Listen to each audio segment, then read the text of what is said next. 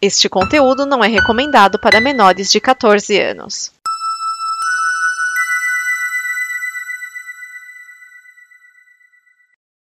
Obrigado por dar play neste programa. Em nome das pessoas que o fizeram, peço que você expresse sua opinião nos comentários e considere nos apoiar na campanha de apoio, seja no Apoia-se ou no PicPay. As informações e os comentários estão em nosso site comboconteúdo.com. Agora, fique com o programa. DN Premiers o programa de lançamentos de cinema e indicações que não dão problema. Neste programa estão Edson Oliveira, Márcio Neves, Thiago Miani, o Serial 101, Vinícius Schiavini.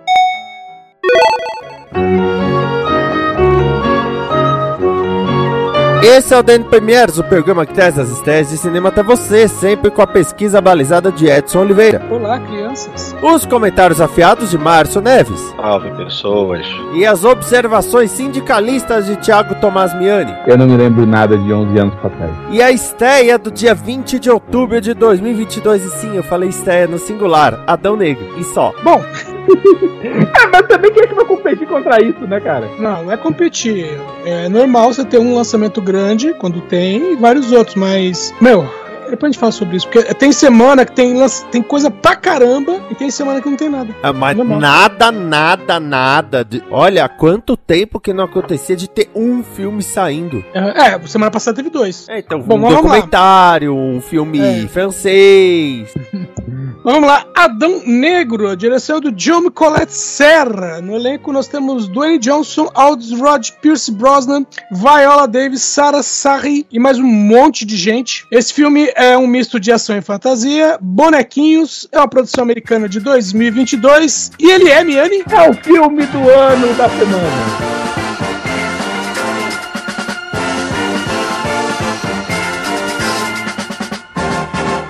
Vamos lá, o filme é baseado nas histórias em quadrinhos da DC Comics, né? Finalmente, faz, tá rolando o quê? 10 anos pra esse bagulho sair. É, O Dwayne Johnson já tá com três vezes o tamanho que ele tava quando, quando se dispôs a fazer o personagem, né? E segundo ele, ele não ia ficar menor pra, pra fazer o personagem mais palatável. E é que teve nessa declaração.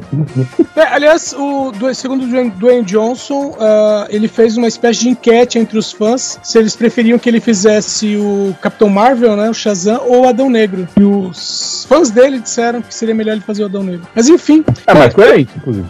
É, Mas enfim, baseado na- nas histórias em quadrinhos, né? Como eu já disse, e tá mais ou menos adaptando o, o arco com a Sociedade da Justiça, né? Que é justamente o pessoal que a gente vai ter. Então vai ter a Intergang, vai ter a Amanda Waller, né? A Viola Davis está retornando com o papel da Amanda Waller. Aparece no trailer até. É. Hum. Então, mas basicamente o Adão Negro, né, ou o Tet Adam, né, é um cara do Antigo Egito que foi escravizado e recebeu os poderes de Shazam, né, na época como se fosse, né. E só que ao invés dele usar esse poder só para o bem, ele usou para se vingar e acabou aprisionado. E aí ele é libertado cerca de 5 mil anos depois, ou seja, na época presente, né, e ainda com sangue nos olhos. E, é, bom, nesse filme vai ter o lance de, né, parte do elenco, vamos dizer assim, quer manter ele preso, outra parte quer deter ele, e a terceira parte quer, que é justamente a Sociedade da Justiça, quer convencer o mundo e também o Adão Negro de que ele poderia ser um herói. né? Inclusive, um dos trailers fala exatamente isso, né? Você tem o poder para destruir o mundo ou para salvá-lo. O que você vai fazer? Destruir, é lógico, né? Mas. Ah, o problema é onde colocar os entulhos, né? Então, sei lá. O- Muito, tra- muito trabalho. Uma, uma coisa interessante é que o, o Pierce Brosnan, né, que faz o Kent Nelson, o Senhor Destino, ah, o papel dele quase foi do Liam Neeson. Motivo, o diretor dirigiu quatro filmes com o Liam Neeson. Ah, e um com The Rock. Ele dirigiu o Jungle Cruise. Jesus amado. Meu horroroso.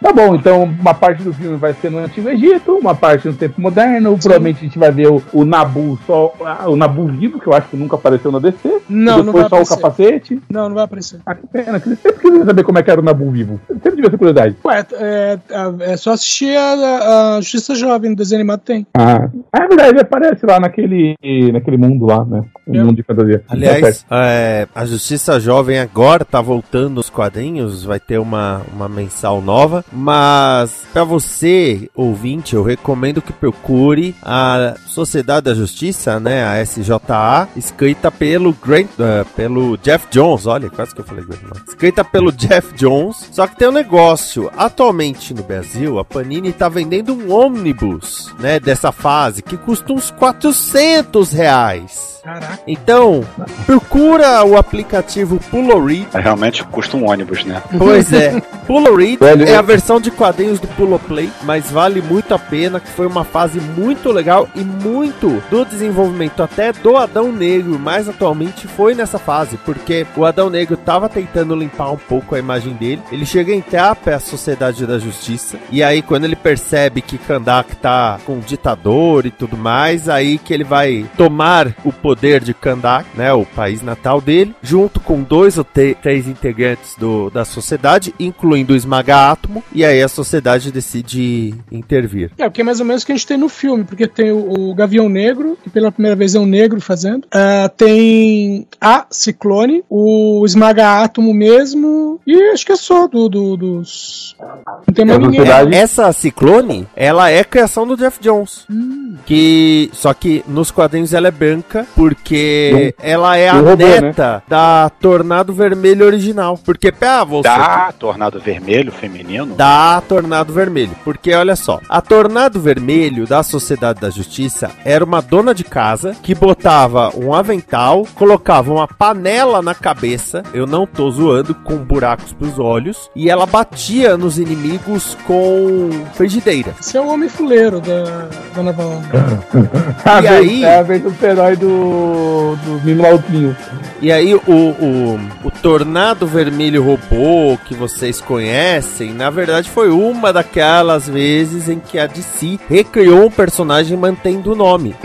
Com uma ideia completamente diferente, assim como, veja só, o Visão dos Vingadores. Só que o Jeff Jones, que sempre teve uma ideia de legado e continuidade na sociedade, inventou que a, a Tornado Vermelho, a Ma Uncle, ela teve filhos e netos. Até aproveitando uma história em que os netos dela haviam sido sequestrados por um vilão e ele tinha feito experimentos científicos neles. E aí eles é, foi a justificativa para ganhar poderes. E aí a Ciclone tem o poder de gerar ventos e tudo mais. Ao conveniente. E assim, ah, na fase do, do Jeff Jones da Sociedade, é, é uma edição muito legal que o Pantera, o Joel Ciclone e o Alan Scott, o Lanterna Verde original, eles vão numa cidadezinha e é noite de Natal, mas tem um- uns bandidos tentando roubar um shopping. Aí de repente Papai Noel dá um couro neles. Aí quando vê, na verdade, é a Ma Uncle vestida de Papai Noel. E eles convidam a Ma Uncle pra voltar pra, pra sociedade. Ela fala, mas eu já tô velhinha. Eles, não, nós queremos que você seja a pessoa que cuida da nossa sede. Aí ela cuida da sede, dá, dá ideias pra. dá conselhos pra Sideral. Ah, Mas, pô, mas dar conselho pra federal é obrigatório nessa fase, né? Todo mundo tá querendo dizer pra essa mulher. Todo mundo mesmo.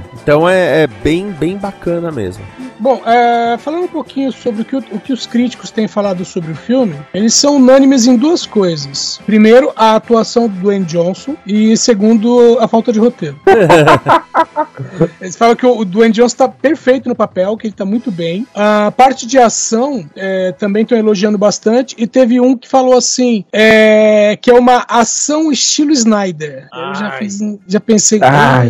Mas de repente é, é- pode ser um crítico saudosista, né? Não dá pra saber. A, a E- pergunta que me fica é: a DC vai aproveitar esse filme pra reiniciar o universo dele? Não, não funciona assim mais. A DC, não, não tem como, meu. Ah, infelizmente, pra DC fazer um universo coeso, tinha que ter baixado o sarrafo antes. Não no sentido de baixar o sarrafo, no sentido de descer o cacete. É baixar a bola um pouquinho menos, sabe? Tipo, por exemplo, o Thor da, da Marvel, que só virou mega hiper poderoso, sabe? Lá pro Ultimato.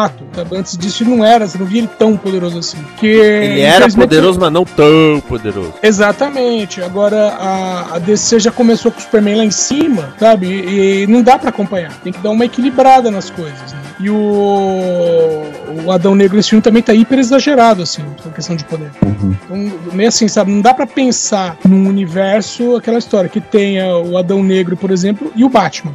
Não, o que é pior, e o Batman que é o cara que vai ganhar a briga, né? não, ele não precisa ganhar a briga. É- O problema é esse, é que não precisa dele na, na briga, entendeu? Certo. Quando ele chega lá com aquele carro barulhento dele lá, o filé de borboleta do Robert Pattinson, chegar com, com aquele carro barulhento lá, a briga já acabou. Uma observação sobre a sociedade do Jeff Jones é que o, o Shazam entra pra equipe. E tem uma história que ele tá com a Sideral e por conta de um negócio mágico, ele perde contato com o poder do relâmpago, aí volta a ser Billy Batson. Hum. Aí ele e a Courtney começam a conversar e percebe que os dois têm a mesma idade, na real. E os dois meio que se aproximam. Só que a Courtney, ela trata o Capitão Marvel Shazam sabendo que tem o Billy lá dentro. Só que, por exemplo, o Joel Ciclone não sabe do alter ego do Capitão Marvel e ele começa a ver um cara na faixa dos seus 30 anos se aproximando de uma menina de 16. Aí ele vai até conversar com o Capitão Marvel, falando: Ó, tem certeza que essa é uma boa ideia? Vê lá, hein, meu irmão. É, e era um negócio que ia sendo desenvolvido assim. Bom, o Jeff Jones ficou. A primeira mensal que foi o JSA,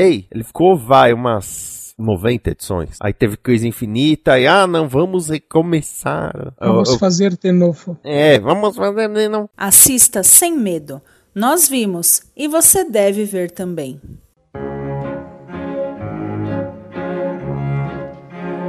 Assista Sem Medo é o quadro em que cada um de nós indica um filme para você assistir feliz, contente. E eu vou trazer um filme de 2022. E eu vou dar um exemplo aqui. Márcio, Hum. imagina que um dia você vai morrer. É, um dia todos iremos, mas sim. E imagina que depois que você morre, você tem a chance de que de fazer um filme para que todo mundo entenda qual era a sua visão sobre você mesmo. Fazer um filme sobre a sua.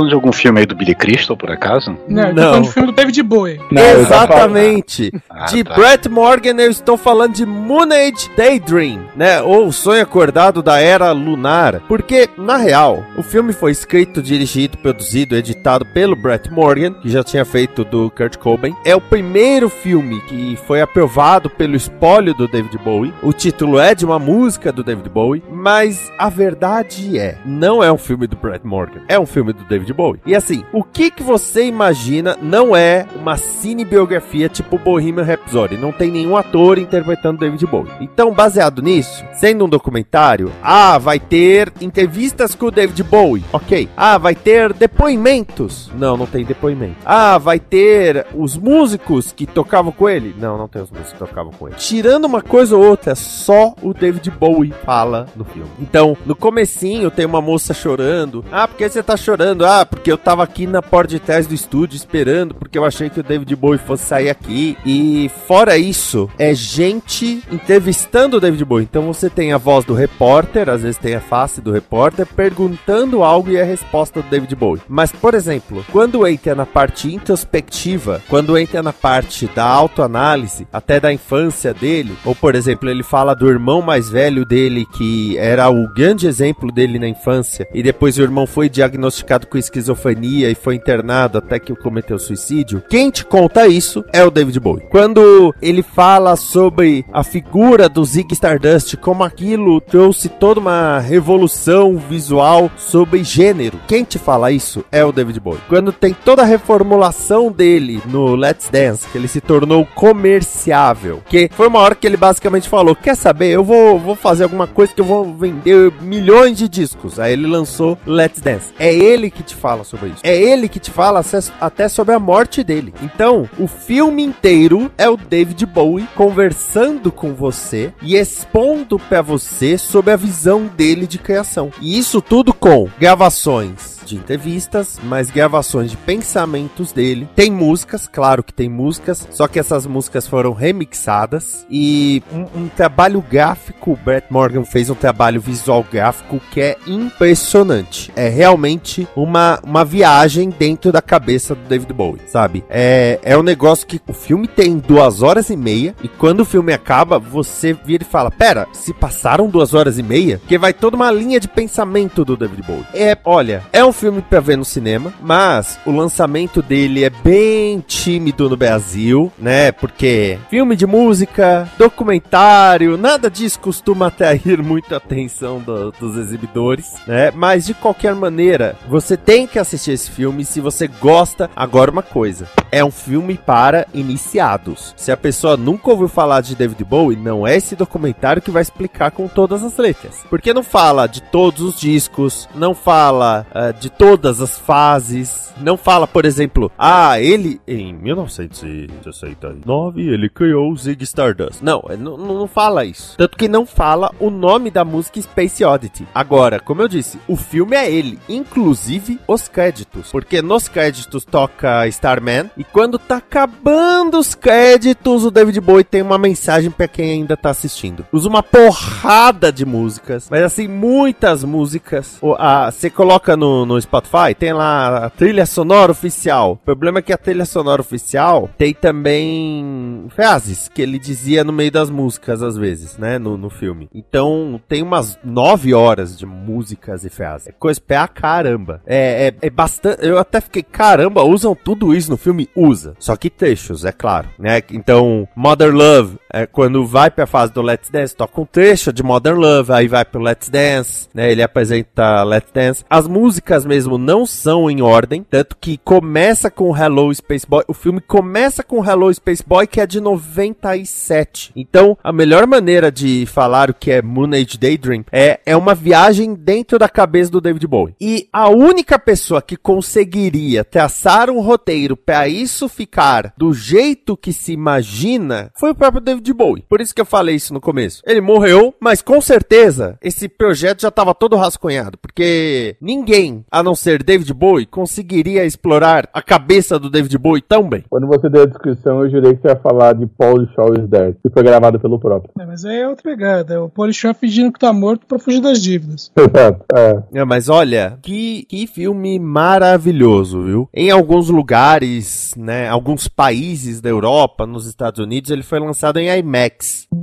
Eu digo uma coisa, faz dois dias, na gravação desse programa, faz dois dias que eu vi esse filme e ele ainda tá ressoando dentro da minha cabeça. Talvez se você desligar essas caixas acústicas. Sabe, ainda, ainda pisca cor na, na minha visão, de Uhum. vez em quando to- toca uns acordes de, sei lá, Sound and Vision. Ou seja, o filme, o filme mexeu com você. Em Eu quero IMAX? agradecer muito que o Vinícius não dirige. Não entendi. Ué, você tá vendo uma luz piscando, ouvindo barulhos que não existem, cara, no carro você é um perigo. Ah, sim, mas faz tempo que eu não dirijo. Então, se falar assim, ah, e esse é um projeto que o Brett Morgan desenvolveu, eu não acredito. Eu não acredito. Pra mim, o David Bowie deixou tudo já. Porque, até porque, não só é o primeiro projeto aprovado pelo espólio do David Bowie, mas o Brett Morgan teve acesso a tudo do acervo do Bowie. E o Bowie gravava de tudo. Ele, ele fez peça de teatro, ele fez filmes. Então, tem cenas de O Homem Caiu na Terra, tem cenas de Labirinto, tem cenas de O Grande Truque.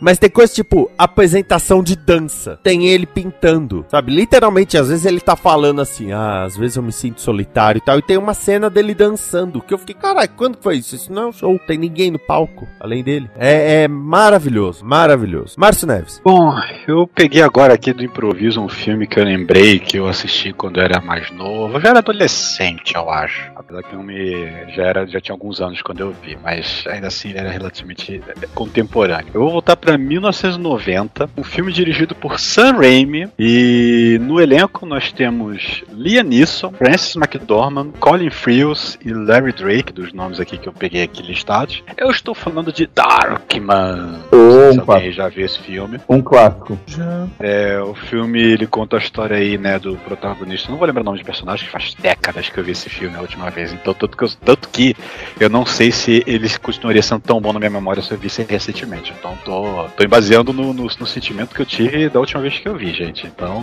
vamos, vamos cooperar aqui, 1990, tá? Que conta a história aí do Liam Neeson, que ele é um cientista que está desenvolvendo, junto com um ajudante dele lá, uma espécie de pele sintética, né, para poder usar para pessoas vítimas de queimaduras e outras coisas assim, né? Só que tem um, o problema é que o, a pele que, ele- que eles estão desenvolvendo, ela, ela, ela não dura, né? Ela fica lá, né? É uma, ela Ela tá instável. é, ela fica bem durante 99 minutos. O negócio é cronometrado. 99 minutos você fica bem. Quando dá 99 minutos, ela pum, começa a desmanchar, se ele quer fazer. Né? E, e eles, eles ficam nisso, né? Aí até que um, um, num dado momento, né? Eles descobrem, é, eles num outro teste lá, né? Tem um, tem um apagão lá, alguma coisa assim, né? Um, fica no escuro. E a pele dura mais do que 100 minutos, né? Eles chegam à conclusão que, ah, então é um problema de fotossensibilidade. Se não expor a luz, ela dura, né? Tá. Só que nesse momento que eles descobrem essa, essa, essa, essa questão da, da pele durar, né? Se não estiver exposta à luz, né? O laboratório é invadido lá por uns gangsters lá, que eu agora não lembro exatamente o, qual é o conflito,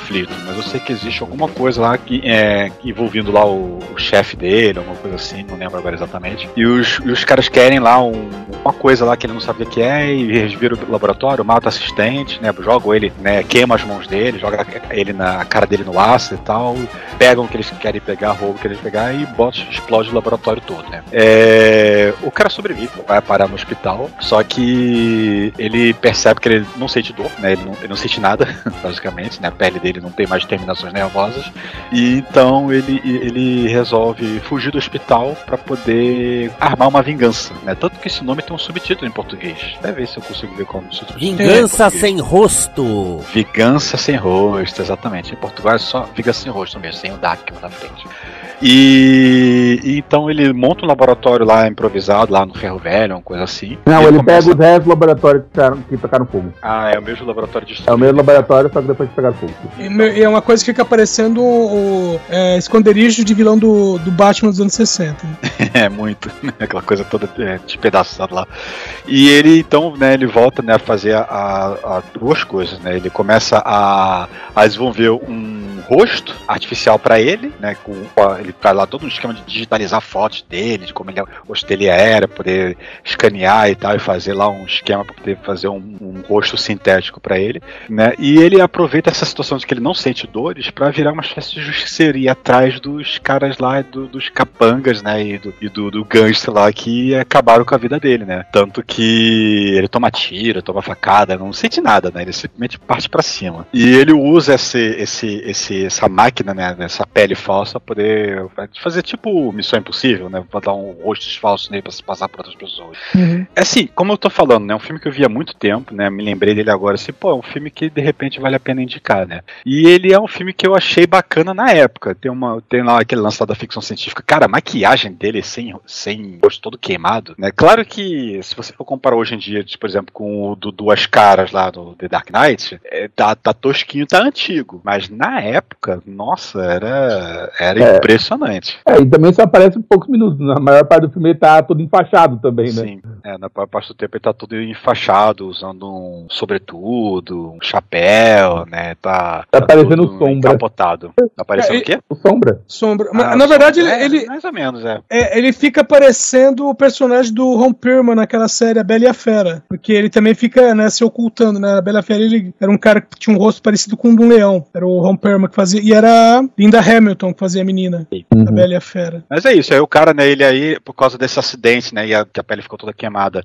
ele tá sempre num, numa, num, com a adrenalina no máximo, então ele é, tem uma força ampliada, ele não é nocauteado facilmente pelos, pelos ferimentos que ele toma, né, ele nem sente dor, né, por causa disso, né, e ele vai partir pra cima pra fazer a vingança dele, né. Então, como eu falei, é um filme bem, ba- bem bacana, de Sam Raimi, o Sam Raimi que adora fazer essas coisas visual, visual gore e tal, né, ele, é, é, tanto que quando ele pegou pra fazer o Homem-Aranha, o pessoal deve ter estranhado na época. Como assim, esse cara desses filmes aí fazendo um filme de super-herói? Mas ele já tinha um certo, um certo know-how, um certo know-how nesse. Que esse daí. é, ele não é baseado em quadrinhos, não que eu saiba, pelo menos. Não, não é, Não não, é. é, Na, na época não. era muito difícil comprar esse direito, ele não conseguiu. Então pra ele foi mais fácil criar o próprio. Ô, É. ô, Miane, na verdade não era, não era difícil comprar, não, viu? É, A, Ma- a Marvel tava dando de graça. O- mas ele fez, é, fez bagulho original mesmo. Sim, tá, mas parece muito filme de herói, de, de quadrinhos, né? Por causa que ele Sim. tem um, um quê muito grande de herói de quadrinhos, né? O Vigilante, o cara deformado e tal. Lembra um pouco o Sombra, né? Apesar dele não ter, assim, de certa forma ele não tem superpoderes, né? Mas ele, a adrenalina e as forças que ele tem, a resistência, meio que viram um superpoder pra ele, né? É, tem, tem um lance que, por exemplo, quando ele tá. Ele entra na briga ela sempre vem um flashback da- do momento em que ele. em que explodiram a cara dele, né? E aí quando vem esse flashback, ele entra meio que num berserk ali que ah, é quando a a força dele é aumentada, né? É, mas o próprio filme fala que a- as glândulas de adrenalina dele é, estão funcionando muito mais do que deveriam por causa do laboratório e tal. É, tem uma hora que a médica passa por ele, tá todo. tá pendurado lá, enfaixado, e ela fala isso. Ela até enfia uma agulha nele pra mostrar que ele não sente dor. É. Tem, tem esse Mas é isso. É, é um filme que eu vi tem bastante tempo a última vez, mas é, eu, na minha memória, pelo menos, eu ainda acho ele bacana. Então, na, na minha também, vou dizer, conferir. mas. E detalhe, bacaninha, ele é bacaninho. É e bacana. detalhe que esse foi o filme que apresentou Liam Neeson pra mim, por causa que eu, eu não lembro de ter visto nada do Liam Neeson, que, que minha memória registra pelo menos, antes desse filme. É, pra mim também. E o Darkman virou quadrinhos depois do filme. É, ele tem duas continuações, mas aí vocês ignoram que aí já é, É, telefilme, já é, já é- aí não, aí já aí esquece. É, e é com o cara que fazia a múmia, né? Se não me engano, a continuação. É o Voslu. Arnold Vosloo. Peraí. É, ele mesmo, Arnold Vosloo. É, É, é, e tem aquela coisa que como o... O né, engraçado é que esse Vosloo, ele tem uma, ele- a cara dele parece que ele tá realmente usando uma máscara. É muito, Sim. é muito inchada a cara dele. Acho que por isso que escolheram ele. E, Não, e, e- e tem uma coisa que, como ele tem esse lance de usar o rosto, né? A pele falsa, na verdade, você pode colocar qualquer ator ali embaixo que tá valendo, né? No terceiro filme eles fazem isso muito, porque o cara se de meio mundo, né? É, no, no- no primeiro filme mesmo, você vê que tem momentos que ele se passa por um alguém da gangue que ele, que ele eliminou pra poder chegar próximo dos outros, né? Então tem aquele lance né, do, do- do pegar o ator interpretando ele imitando a pessoa, né? Aquela- É, aquela- mas, mas no primeiro isso é, é pouquinho explorado, no terceiro isso é de fato um super poder, cara. Tipo Assim, no, do terceiro É, já tá no tendo- primeiro filme, o cara tinha um lance lá que ele tinha lá um, um maneirismo dele de ele saber pegar o jeito e imitar as pessoas que ele observa, né? Então Uhum. ele vira esse, esse, esse disfarce pra poder, jun- junto com a máscara, né? Ele disfarça a voz, dá o jeito no corpo, ele consegue se passar pela outra pessoa e os outros não percebem, né? É aquelas coisas, né? É filme, é filme, é filme de herói e tal. É. Então, daí tudo, tudo, É tudo releva, a gente tudo releva. Pô, é. cara, a gente vê o Missão Impossível, o cara bota a, a máscara, vira outra pessoa, muda da voz e tudo, por que, que isso não pode também? Pode Márcio, até a altura, dependendo do filme. Isso é Sim. impossível, não. Depois que trocaram a cara do John Travolta com a do Nicolas Cage, É. vale tudo. Exato. Thiago Miani. Ah, é o seguinte, eh, eu quero indicar um filme de 2001 que eu assisti recentemente. Pra, eu queria até ter o Dragão aqui pra saber qual a opinião dele sobre o, o Kamen Rider Gears, porque eu achei a bosta. Então eu disse, vou ver uma coisa boa. Aí eu peguei o filme do Kamen Rider Agito, de 91, Project eh, G4, que além do. que, que além- tem o elenco do seriado, o Kashu To- o Toshiki como o protagonista Soichi Tsugami, é, Kanami Jun, que faz a. a- se não me engano, faz a, a Mana, o Tomoe Kizuki, que faz o Ryu, a Akina Reina, que faz o, o Ri- Rikama. Esses são os nomes assim. Sinceramente, eu não sei falar japonês, então já é difícil. Mas eu peguei esse filme pra me lembrar de como era assistir uma série boa, né? E nessa, né, em específico, o Project G4, ele tá falando de um mundo onde basicamente dois deuses estão lutando pela humanidade e um deles já morreu milhares de anos atrás, o que não quer dizer que ele parou de lutar, tá? Que fique bem claro. E nesse caminho, a- ele tá fazendo a humanidade evoluir, ganhando poderes psíquicos e eventualmente se tornando Kamen Rider. Tanto que o protagonista é um cara que terminou a transformação. E os outros dois são caras que estão no meio do caminho. E, enquanto isso, monstros criados pelo outro deus estão atacando as pessoas. No filme, a história do filme é: a humanidade cansou de esperar um salvador mágico e eles pegam a armadura do Kamen Rider, né, o G3, melhoram pra uma versão nova com inteligência artificial, a G4, botam um maluco com superpoderes dentro e fala: é hora de reagir, o que faz com que um exército de monstros ataque Tóquio para destruir essa armadura, capture as pessoas e evite que a humanidade alcance seu pleno potencial como criaturas, tanto filhas do Deus da Luz quanto do Deus das Trevas. É uma história muito legal, é, é bem bacana, embora seja absolutamente inexplicável a cena de piano que tem, porque não tem um piano durante a série toda, e nesse filme tem quatro cenas de piano que são completamente irritantes, mas é um filme muito legal que eu recomendo a todo mundo que goste. Mas que negócio, é um filme de 2001 para uma série, então ele não tem a- uma filmagem muito dinâmica, ele exige que você tenha visto a série para entender mais ou menos os conceitos. Quer dizer, ele vai explicar todos os durante o filme, mas fica melhor se você entender a série, como ele tá levando. E é bem bacana pra quem tá com saudade de uma coisa dessas. Além de ter uma preparação pra série nova do Kamen Rider Black Moon, que vai estrear agora na Amazon. Eu, eu revi exatamente pra me preparar pro evento do final do bem. Só eu assisti esse filme, então tá tudo bem.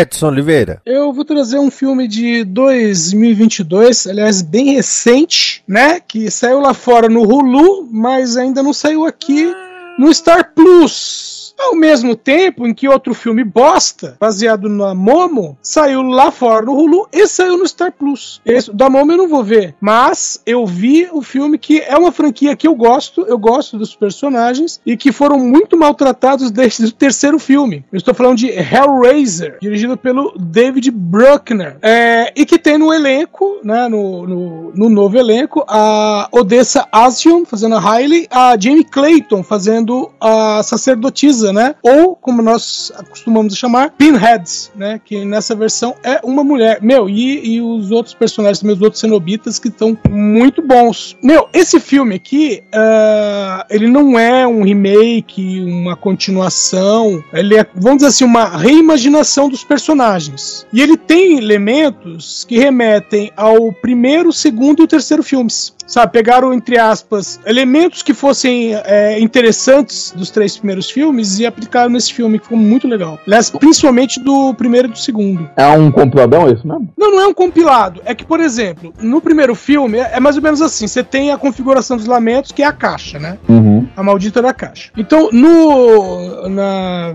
o bagulho teve acho que 11 filmes, mas o que respeita mais ou menos a, a mitologia são os três primeiros. Então você tem a caixa. Uma vez que a caixa é aberta, o, você abriu um portal pro inferno e se ferrou. Você chamou os cenobitas. Então, mexeu na caixa, abriu, chamou. Né? E como o próprio Pinhead disse pra menina que abre acidentalmente, ela falou: Não, é porque o fulano fez um. Falou, não é o fulano, você abriu, você que chamou. Então, o problema é contigo. Então, uh, e nesse filme, a caixa ela tem seis configurações diferentes. Então, tipo assim, você, uh, você abriu o primeiro quebra-cabeça. Então, assim, cada vez que o, o quebra-cabeça é movido, ele assume uma nova forma e ele libera uma lâmina, né? Que se a pessoa tiver desavisada, vai cortar a mão dela. E uma vez o, o sangue, é, vamos assim, se, a, se a, a, lâmina catou sangue, essa pessoa vai ser buscada pelos sinobitas. E quando chegar a, a seis pessoas é, sacrificadas, vamos dizer assim, a pessoa, entre aspas, tem direito a fazer um pedido pro Leviatã, que é onde entra a parte que é muito parecida com, a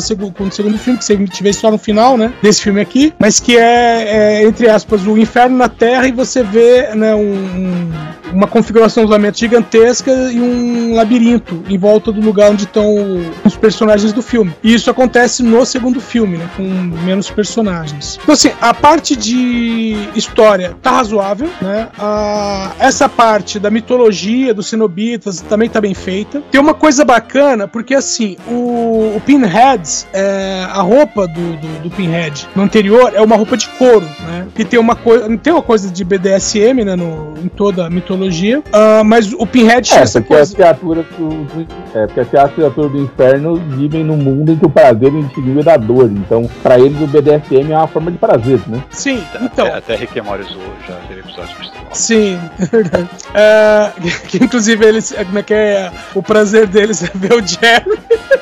o Jerry só faz merda. O sofrimento do Jerry é um prazer pra eles. É, então, só que você tinha, vamos dizer assim, você tinha isso, você tinha o Pinhead, lógico, que ele tem os pregos na cabeça, mas aquela roupa de couro. Nessa versão, a Jamie Clayton, a, você vê, vamos dizer assim, mais parte do corpo e você vê que o corpo dela, né, a pele é toda escarificada. O outro, né, o outro pin, né, outra versão do Pinhead é como se ele fosse o dominador. Ela é a dominada, embora ela seja líder, entendeu? Então todos eles são é, ela e os outros Cenobitas também, meu, de novo, a maquiagem muito bem feita. Menos a, as partes onde tem algum tipo de, de corte, onde você vê algo acontecendo, é tudo CGI, né? Mas o, os cenobitas já é, feitos, né? É tudo efeito prático, né? E também mecaninha. Bom, e na história, o que que acontece? Primeiro que você tem o, o, o personagem que é do. Como chama ele? É o Goran Visny, que é o cara que fazia o Garcia no, no Timeless, né? E que Isso, ele faz. É, eu já O falei dele. Luca ele- ele- de plantão médico. Eu não sei, eu não assistia Plantão Médico. Vai lembrar de time. É ah, o não, que eu eu- falei foi do outro cara do Timeless, o fez o das estrelas lá, os alienígenas, esqueci o nome. Sim, É. sim. Então, Mas eu sei ah, aham. Então, e aí ele faz um, um milionário, bilionário, e no começo do filme ele né, engana um cara pro cara fazer a última configuração, que é interessante porque você vê a caixa, né? Você vê é, em cima de um, de um pedestal, e você fala, aí você olha e fala, olha, é a caixa. E quando a câmera vira, você vê que é algo comprido e retorcido. Aí você fala, uh, é, a caixa tá diferente, né? Depois você vai descobrir que são várias é, é, configurações, né? São é, vários formatos. Então, e ele engana esse cara, né? E aí, como o cara sangra, né? E é levado como sacrifício, o, o Voight aí é, tem uma audiência. E aí a história pula para seis anos depois, onde você vê uma, uma menina, né? Uma moça, que é a Odessa Asion, né? Que é a, a Riley. É, ela tá lutando contra as drogas, acabou de sair da rehab e tal, tá naquelas. Aí tem, né? O, o irmão dela, o namorado do irmão, colega de quarto, todo mundo tentando apoiar ela, e mais o, o namorado que é aquele namorado que gosta dela, mas não tá muito preocupado se ela tá bem de saúde, né? E é justamente esse cara que fala pra ela assim, ela tá precisando de grana tal, né? O, ela tá brigando direto com o irmão. E aí o cara fala assim, pô, ó, tem um depósito aí onde o pessoal leva os bagulho e tal, e pelo que eu sei, levaram um carregamento pra lá faz um tempo e ninguém tirou, deve ter uns bagulho lá com valor. E aí eles entram, tem um cofre lá dentro, realmente, né? Conseguem quebrar a, a tranca do cofre e dentro só tem a maldita da caixa. E aí ela fala, ah, deve valer alguma coisa, pra estar trancado aqui dentro deve valer alguma coisa. E ela leva a caixa, né? E aí a primeira vítima é justamente o irmão dela. E aí o que ela vai fazer? Ela, ela vê que, né, depois que ela mexeu lá no bagulho, saiu uma lâmina, mas não cortou ela, né? O irmão dela acaba se cortando, é, e ela começa a ter alucinação. E ela não sabe se a alucinação é real, é real entre aspas, né? Se a alucinação tá acontecendo por alguma outra coisa ou por causa de alguma droga que ela tenha tomado, porque a imbecil foi e tomou dois comprimidinhos, né? E foi logo depois disso que o irmão dela sumiu e ela tá com umas ausências. Então fala, eu não sei o que aconteceu. Então ela usa a caixa, vamos dizer assim, como pista para investigar o que aconteceu com o irmão, né? E a partir daí que ela vai investigar, descobrir quem é o, o Voight, né? Mais ou menos o que aconteceu, né? Que o cara desapareceu, tem seis anos, blá blá blá. E o resto da história é, né? É meio que uma coisa meio Scooby-Doo, né? Ela e, o, e os amigos uh, vão investigando para tentar salvar, né, o, o, namora, o namorado dela, namorado, tentando salvar o irmão dela, que na verdade não tem mais salvação, né? Mas aí entra um elemento do filme original, porque no filme original também, aliás, no, no, segundo filme, ela pensa que o pai dela tá no inferno e tá pedindo ajuda e não é o pai dela, né? Na verdade é o, o tio que é o vilão do primeiro filme que tá pedindo ajuda, né? Tá pedindo ajuda, né? Tá... Ele é dando escapar do inferno, né? É, tá dando migué pra escapar do inferno. Que na verdade o, o primeiro filme é ele tentando escapar do inferno, o segundo também, né? Uhum. Então aí tem essa coisa, né? Dela ter alucinação com o irmão, falando, ai, me ajuda, tal, não sei o quê, e na verdade são cenobitas né, é, tentando enganar ela, aliás, tentando, enganando mesmo, para ela conseguir mais vítimas. Mas o, o, filme tá bem feitinho, como eu falei, tá razoavelmente fiel, né? Não é a mesma história, né, não é um remake, mas os elementos estão lá e os elementos estão no lugar certo, que é importante, porque como eu disse, a, a, o, o, primeiro e o segundo são bons. O terceiro é razoável, mas do quarto para frente esquece. Aí só salva os quadrinhos. É, os quadrinhos são bons. Eu fiquei imaginando, ah, na verdade eram cenobitas enganando. Aí eu fico imaginando cenobitas ligando a Kober e um falando: Pai, pai, me sequestraram. Meu Pior que é um lance assim mesmo. Ai, me ajuda. Pô, mas, ó, tem uma cena que é, um, que é, a primeira vez que ela vê, né, o irmão, ela vê o irmão, ele, oh, me ajuda, não sei o quê. Aí ela vai e abraça ele, né? Aí, meio assim, ele tá, ele tá de frente pra ela. E a hora que ele, ela abraça, você vê as costas dele e descobre que, vamos, sabe, tipo assim, passaram um ralador de, de queijo nas costas dele. Então as costas dele não existem, né? Tá na carne viva. Aliás, Jamie Clayton ficou incrível visualmente, hein? Não, ficou muito boa. E a voz dela, tudo bem, deram uma, né, uma amplificada na voz, mas a, a voz dela pra personagem ficou muito boa, muito boa.